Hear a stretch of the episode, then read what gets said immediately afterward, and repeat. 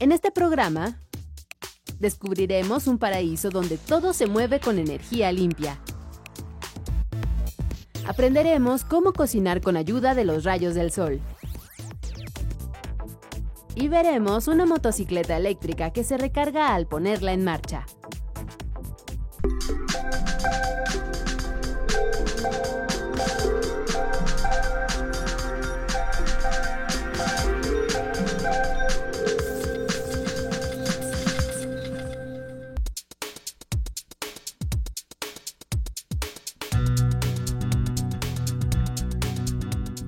Bienvenidos a Factor Ciencia, yo soy Alejandro García Moreno. En esta ocasión me encuentro en Huizquilucan, Estado de México. Vamos a visitar el Centro Educativo para el Desarrollo Rural Group de SAC. Este lugar juega un papel importante a nivel social porque aquí se imparten todo tipo de talleres sobre ecotecnias. Estas son tecnologías que nos ayudan a ser mucho más responsables y sustentables y así poder conservar nuestro planeta. Acompáñanos en este recorrido. Espero te guste este programa.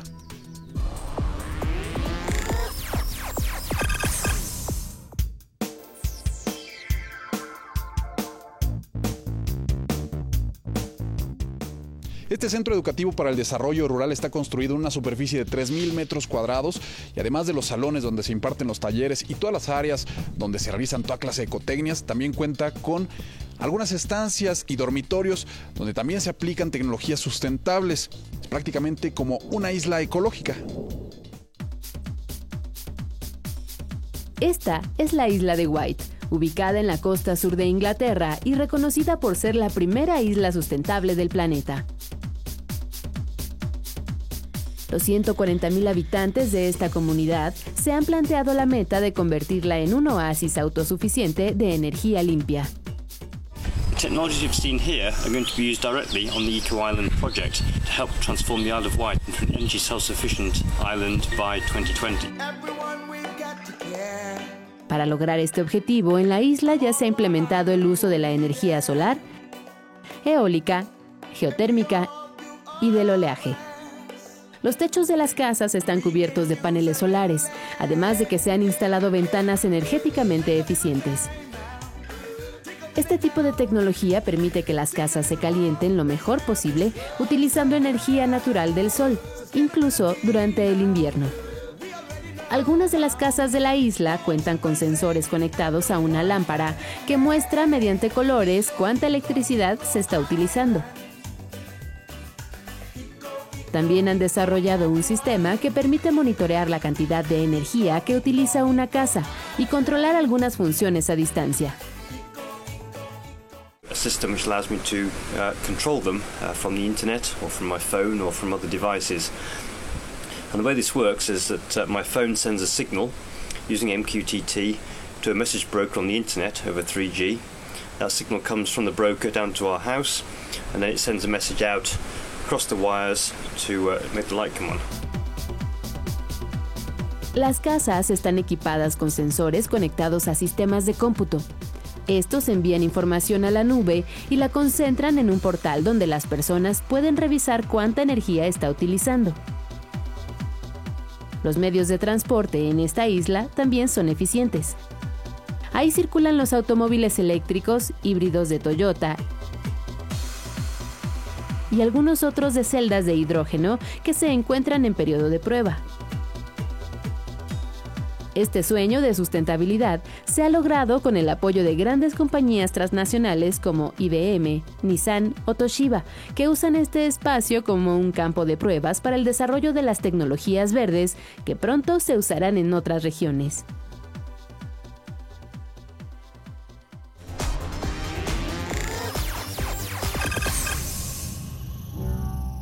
Ahora me encuentro con Oralia Gutiérrez, ella es coordinadora de este centro educativo para el desarrollo rural. Oralia, muchísimas gracias por esta entrevista que nos estás ofreciendo. Claro que sí, bienvenidos, bienvenidos a este subcentro y esperemos que este pues aprendan, sí, aprendan algo, sí, sí. aprendan algo de lo que de lo que hay aquí, que aquí manejamos las ecotecnias. El, manejamos alrededor de 32 ecotecnias y aparte somos autosustentables en cuatro temas, que es agua, alimentos, vivienda y energía. Es un terreno bastante, bastante grande, eh, pues es un terreno que no es, no es un terreno plano, es, es irregular. Sin embargo, se aprovecha justamente para, eh, pues para poder tener como, como aquí una, una zona de escurrimiento de agua, tal vez, eh, poder hacer captación pluvial. Todo es un, todo puede ser aprovechable si, si se tiene un poquito de creatividad. Sí, aquí el terreno que tenemos son 3.000 metros cuadrados, si se dan cuenta está en forma de terrazas, que está bien aprovechado, pero lo que tenemos aquí es una maqueta viva. De todo lo que este, pues, se puede hacer sin dañar al medio ambiente, ser amigable con, con la naturaleza y lo, con lo que tenemos en el entorno. Y el tipo de bioconstrucción que tenemos pues son bastante amigables con, con el entorno. Es una zona, es una zona montañosa, es una zona fría en esta parte, este, y bueno, pues se aprovecha también esta, esta cuestión. Es una zona, como me mencionabas, llueve generalmente eh, una buena temporada del año, entonces eh, se aprovecha estos recursos. Claro que sí, nosotros aprovechamos todo el, todo el agua de la temporada que, que llueve. Eh, los techos que tenemos nosotros aquí están diseñados para la captación de agua pluvial además de que tenemos las cisternas captadoras de agua. Nosotros aquí captamos alrededor de 700 mil litros que nos abastecen todo el año. Eh, mientras otra vez vuelve a llover, pero toda la época de estiaje es este tenemos bastante agua. Soraya, nosotros continuamos en este recorrido y descubriendo todas pues las enseñanzas que tiene este este ceder para nosotros. Claro que sí. Adelante. Continuamos.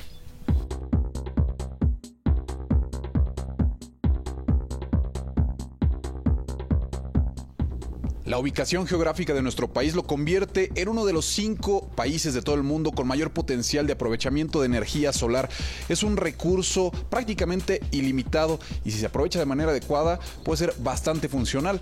Aquí estamos viendo una tecnología, es una estufa parabólica que aprovecha la radiación que llega desde el astro rey y bueno, pues concentra los rayos y los puede dirigir hacia un recipiente que pues en este caso es una olla con la que podemos calentar cualquier tipo de, de guisado. Tecnologías como esta también se desarrollan en el Centro de Investigación y de Estudios Avanzados del Politécnico Nacional. Es una tecnología brillante, no solo por sus resplandecientes componentes de aluminio y espejos, también lo es por su concepción. Es un nuevo tipo de estufa que no requiere de gas o leña. Para funcionar le basta con aprovechar la energía del sol, estrella que ha despedido violentas erupciones desde hace 4.600 millones de años. La ciencia ha demostrado que el astro rey hoy en día tiene dos grandes potenciales energéticos, completamente amigables con el medio ambiente. El primero es la generación de electricidad a partir de celdas fotovoltaicas, es un proceso que no genera emisiones de CO2 a la atmósfera y por lo tanto no contribuye con el calentamiento global. La generación eléctrica tradicional, en contraste, arroja 455 gramos de CO2 a la atmósfera por cada kilowatt hora de energía producido. Una extensa área de desierto con paneles fotovoltaicos sería suficiente para generar la energía de nuestro país. Pues lo podríamos hacer con paneles solares cuyo cuadrado tuviera 34.6 kilómetros por lado, que eso representa menos del 1%, es más chico que el DF lo que requeriríamos. Evidentemente que no lo pondríamos aquí, lo pondríamos en la zona de mayor insolación, como puede ser todo el norte del país. Claro, esto no es viable. Sin embargo, la energía fotovoltaica cada vez es más popular en pequeñas instalaciones para usos industriales y domésticos. La energía solar también tiene otro gran potencial basado en el principio fototérmico, relacionado con el aprovechamiento del calor y es justo el que permitió desarrollar esta estufa solar. Con un arreglo de espejos, concentra la radiación en un punto donde se alcanzan temperaturas de 300 grados. Esta innovación emplea asimismo aceite vehicular reciclado. Es un producto que cotidianamente se arroja al drenaje y genera contaminación. A través de estos espejos los hago concentrar en un serpentín donde hago circular aceite Déjeme decir que este es un aceite reciclado de desperdicio de los grandes parques vehiculares de las grandes ciudades. Y ya de ahí puedo yo disponer en cada hornilla este calor que puede oscilar entre 150 grados y 350 grados, con la ventaja de que no emitiríamos ni un solo gramo de CO2 a la atmósfera. Este modelo de estufa solar es para zonas urbanas. Sin embargo, la alternativa bien podría aprovecharse en áreas rurales, como una opción para evitar el uso de leña. Yo creo que la hemos visualizado en tres etapas. Primero el sector industrial, después el sector de servicios y comercios y finalmente cuando esto ya se empieza a hacer masivamente y sus costos se abaraten para uso residencial o doméstico. Creo que poco a poco debe haber conciencia social de heredarles un mejor mundo a las futuras generaciones. De esta forma, el investigador José Antonio Urbano confía que su aportación será de gran utilidad en los hogares en este siglo XXI.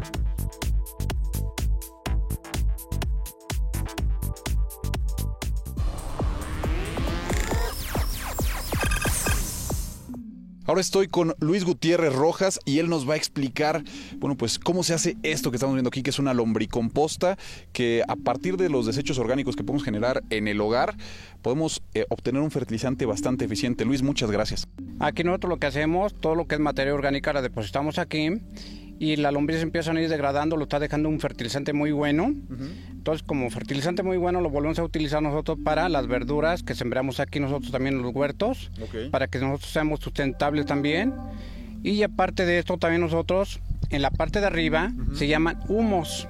Y en la parte de abajo tenemos, ponemos un recipiente también y tenemos el 1% de pendiente y escurren los líquidos y se van juntando. Oye, ¿qué tipo de desechos podemos meter aquí? Eh, bueno, vemos que aquí tienen eh, cáscara de, bueno, eh, desechos de nopal, cáscaras de naranja, mangos. ¿Qué tipo de...? Aquí nosotros podemos meter todo lo que es cascarón de huevo, servilleta, todo eso, lo que es materia orgánica y aquí se descompone. Lo que no podemos meter aquí son vidrios ni plástico, de eso nada. ¿Y en qué tiempo podemos obtener una, una lombricomposta como estas? Esto va agregándose también al según la cantidad de lombriz que tengamos en esta canaleta. Entonces acá vemos nosotros en la parte de arriba lo que es los humos, cuando ya está todo descompuesto todo esto. Entonces nos damos cuenta que esto, la tierra, se mejora mejor. Esto es lo que ya podemos utilizar Esto es lo que podemos utilizar nosotros para sembrar el nopal, lechugas, acelga, lo que nosotros quieramos sembrar con todo esto. Completamente orgánico, natural y saludable. Así es. Y con los químicos, ¿no? Los químicos dañan nuestro suelo y lo el daño para nosotros. Pues ya sabemos, podemos aprovechar todos los desechos orgánicos que generamos día a día. Acompáñenos, seguimos recorriendo este ceder.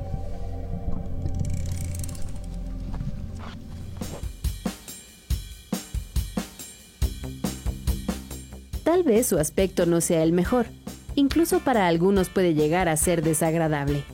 Sin embargo, en los campos agrícolas es muy apreciada, no solo porque al excavar la tierra mejora la oxigenación y permeabilidad del terreno, sino porque es una excelente recicladora de basura orgánica. Es la lombriz roja californiana, una de las especies más utilizadas en la lombricultura, tecnología limpia que promueve el cultivo de este gusano de la familia de los anélidos oligoquetos, que cada vez adquiere más adeptos.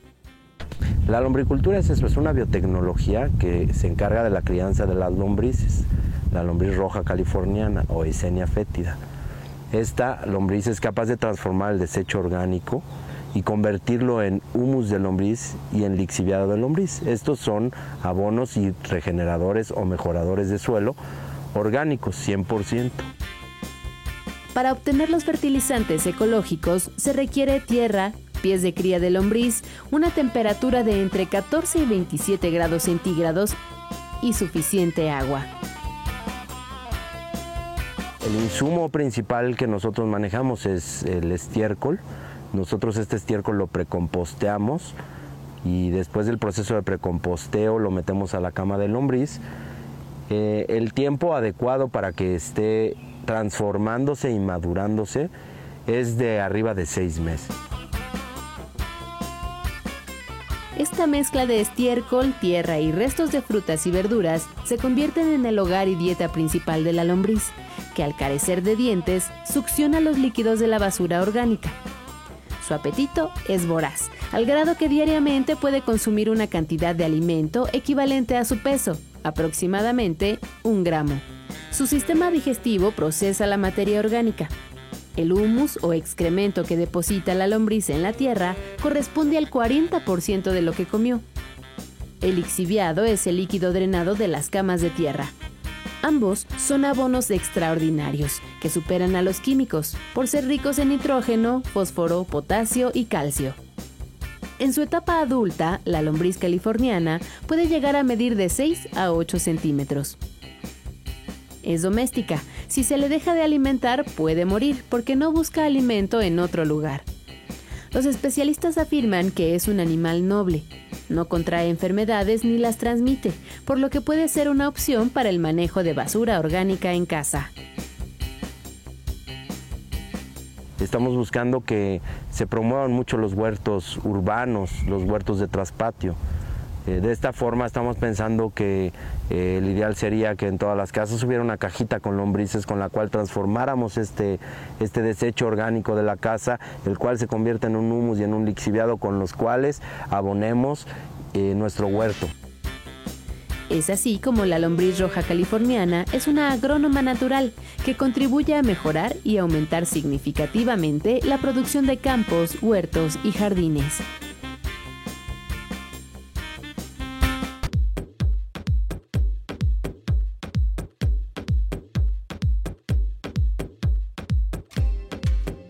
Ahora nos encontramos en este cultivo biointensivo de nopal y bueno, pues aquí podemos conocer cómo se puede cultivar el nopal sin ocupar grandes extensiones de terreno. Este es una, un aprovechamiento bastante efectivo de, del espacio que tenemos y también aprovechamos muchas otras cosas que nos da la naturaleza y unos secretos que Luis nos está compartiendo bastante interesantes son justamente la utilización del epazote. ¿Esto para qué? Bueno, pues si se siembra epazote junto con el nopal, puede ayudar a repeler algunas plagas, ¿cierto Luis? Así es. Con el epazote también son repelentes también para que tengamos las plagas se vayan también. El nopal no requiere mucha agua, el nopal requiere una vez por mes nada más. Entonces, si yo vengo y corto mis nopalitos también en la parte de acá, se le pone también cal o se le pone también tabaco o se le pone también un engrudo de harina. Eso también es como cuando nosotros los cortamos y qué pasa. Tenemos que ponerle o sigue este, agua oxigenada o alcohol, así viene conociendo con el nopal. Para que así mismo la mosca no trate de buscar el huevecillo, me lo vaya a contaminar. Para eso es nosotros lo que ponemos, cal o tabaco. Pues ya están estas, estas técnicas que nos están compartiendo en este centro de educación. bueno, pues podemos ver que no necesitamos mucho espacio para poder tener comida completamente orgánica. Y bueno, pues, ¿por qué no? En el jardín de nuestros propios hogares.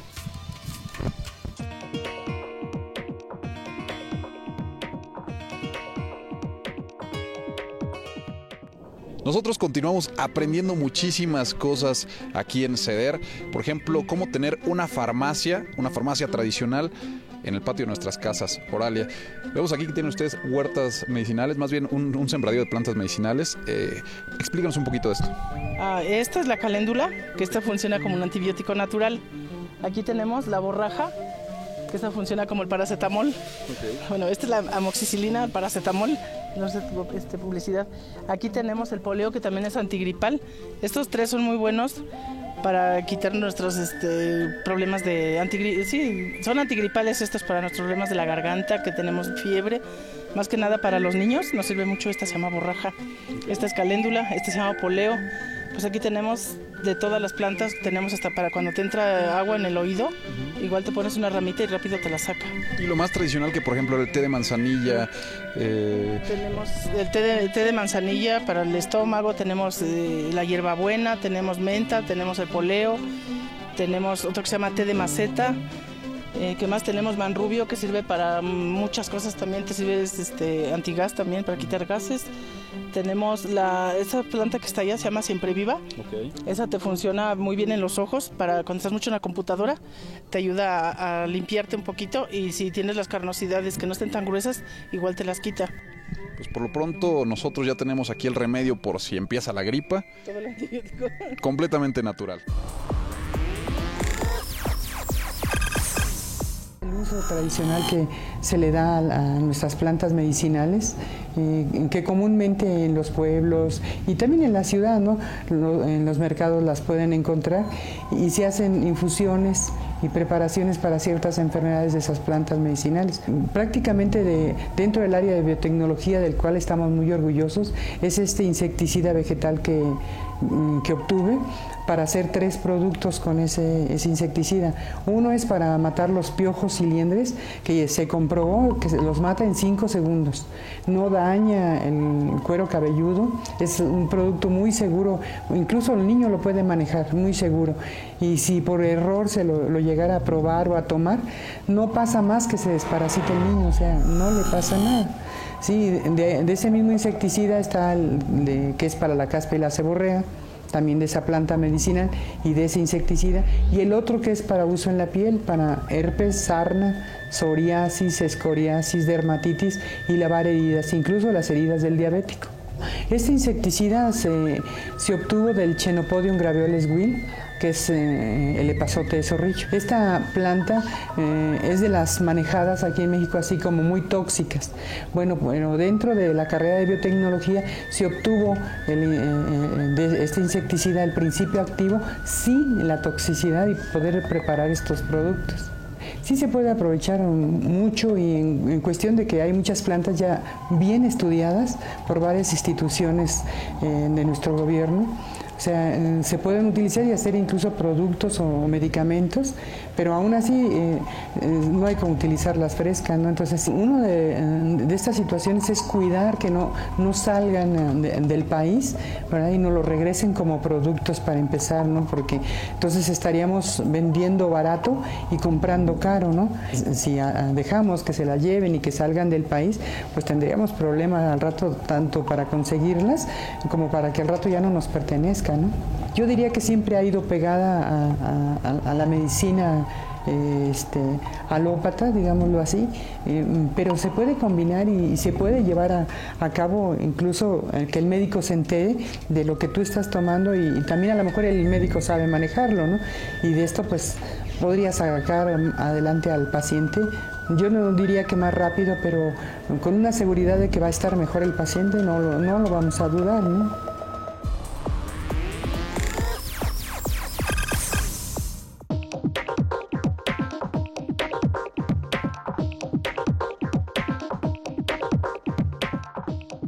Ahora me encuentro en este espacio que es conocido como La Burbuja y además de ser una biblioteca, es una sala de usos múltiples donde se ofrecen talleres a los visitantes.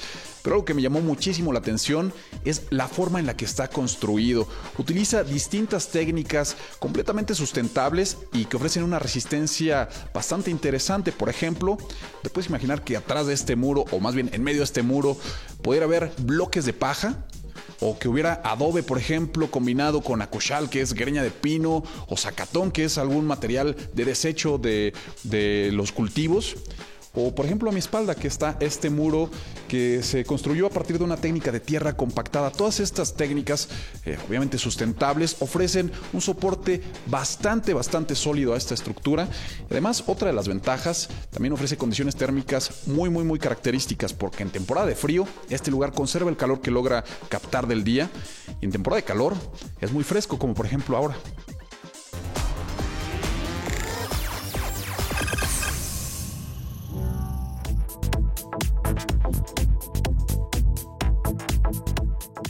Pequeño vehículo es un prototipo amigable con el medio ambiente.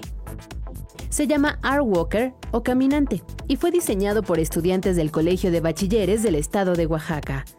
Esta motocicleta eléctrica tiene la peculiaridad de cargar sus baterías mientras avanza, una innovación que los hizo merecedores de la medalla de oro en el Torneo Internacional de Robótica Expo de Cerca, realizado en Barcelona, España. Eh, bueno, el proyecto es un prototipo que conforme va avanzando genera su propia cantidad de energía. A mayor velocidad y mayor distancia generas mayor cantidad de energía. Con esto no tienes que recargar la, batería cada 8 horas, cada 16 horas. Con esto te evitas problemas de tengo que pasar por la gasolina o tengo que volverlo a recargar. A esto le llamamos autosustentabilidad. Esta pequeña motocicleta puede alcanzar los 60 km por hora y llevar a un pasajero de hasta 110 kilos. Sus creadores aseguran que este tipo de vehículos puede ayudar a reducir la dependencia de hidrocarburos contaminantes como la gasolina y el diésel.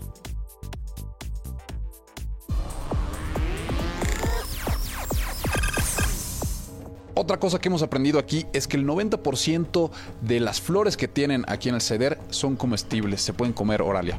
Sí, nosotros en los menús que, armamos siempre damos este, todo lo de la hortaliza, hacemos ensaladas mixtas, les aplicamos eh, lechuga, espinaca, eh, ¿cómo se llama? Todas las flores. El 90% de nuestras flores son comestibles, además de que también les ponemos pedacitos de apio, le ponemos hojitas de perejil. Eh, pues sí, te digo, todo se come. Las, las, los pensamientos, los rosales, el malbón, las primaveras, la caléndula. La caléndula es una planta que además funciona como antibiótico natural. ¿Qué, qué, qué flores encontramos? Aquí tenemos el pensamiento, que es los de colores, el color rosa es el malbón, hay un rojito por ahí, ese es este malbón también, y tenemos la primavera, ahí también está por aquí y también se come el rosal. Nada más que sí hay que comernos siempre todas las flores que tenemos en nuestra casa, las que nosotros sí sembramos, porque mucha gente piensa que las de las florerías también sirven, esas no, esas son malísimas, ¿eh? Esas no, sí, porque igual viene una señora y yo tengo un puesto de flores cerquita de mi casa. No, para nada, esas no. No, porque son flores tratadas. Hay que comernos estas que sí. Completamente orgánicas. Orgánicas, totalmente. Bueno, pues nosotros vamos a probar esta ensalada.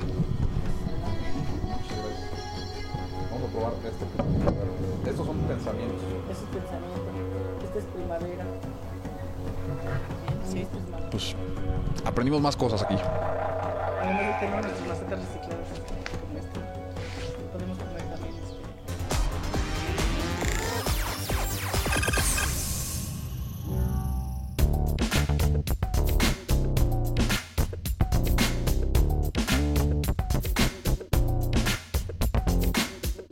Espero que hayas disfrutado de este programa en el Centro Educativo para el Desarrollo Rural en Huizquilucan, Estado de México. Te recuerdo que puedes seguirnos en Twitter, Facebook, visitar nuestro portal o descargar cualquiera de nuestros programas a través de iTunes. No olvides que seguimos investigando lo que ocurre en el mundo de la ciencia y la tecnología para llevarlo hasta tu pantalla. Yo soy Alejandro García Moreno y esto fue Factor Ciencia.